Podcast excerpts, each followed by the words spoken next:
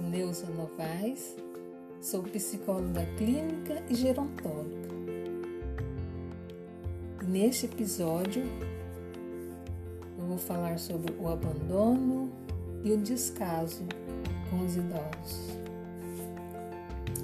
O abandono e o descaso com os idosos têm frequentemente rodeado os vínculos familiares são inúmeros exemplos de idosos órfãos de filhos, parentes e familiares vivos.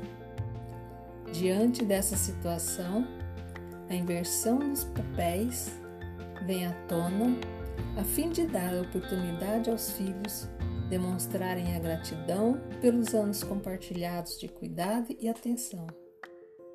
E quando essa gratidão não acontece, e quando no lugar de gratidão surge o desprezo e os idosos tornam-se órfãos de filhos vivos, o que fazer?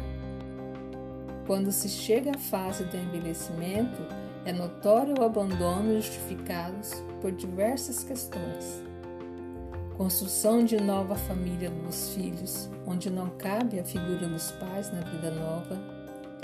Memória falha dos pais questões motoras, quedas frequentes e a necessidade de ajuda, gastos maiores e despreparo para lidar com o problema.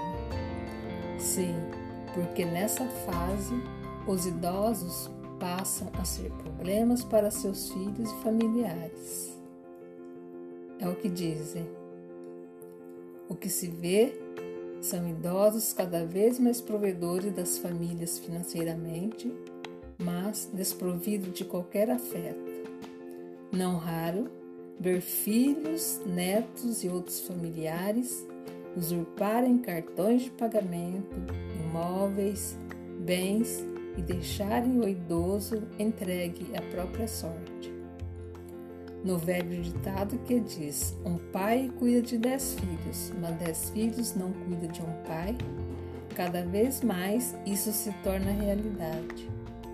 É só olharmos à nossa volta e observarmos o número crescente de idosos abandonados nas instituições de longa permanência.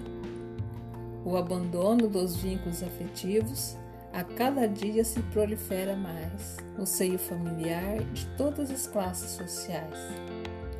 Com a correria do dia a dia, a busca por oportunidades melhores no trabalho, a competição por melhorias de status sociais tem afastado as famílias e fazendo com que pais sintam a dor do abandono afetivo por filhos vivos.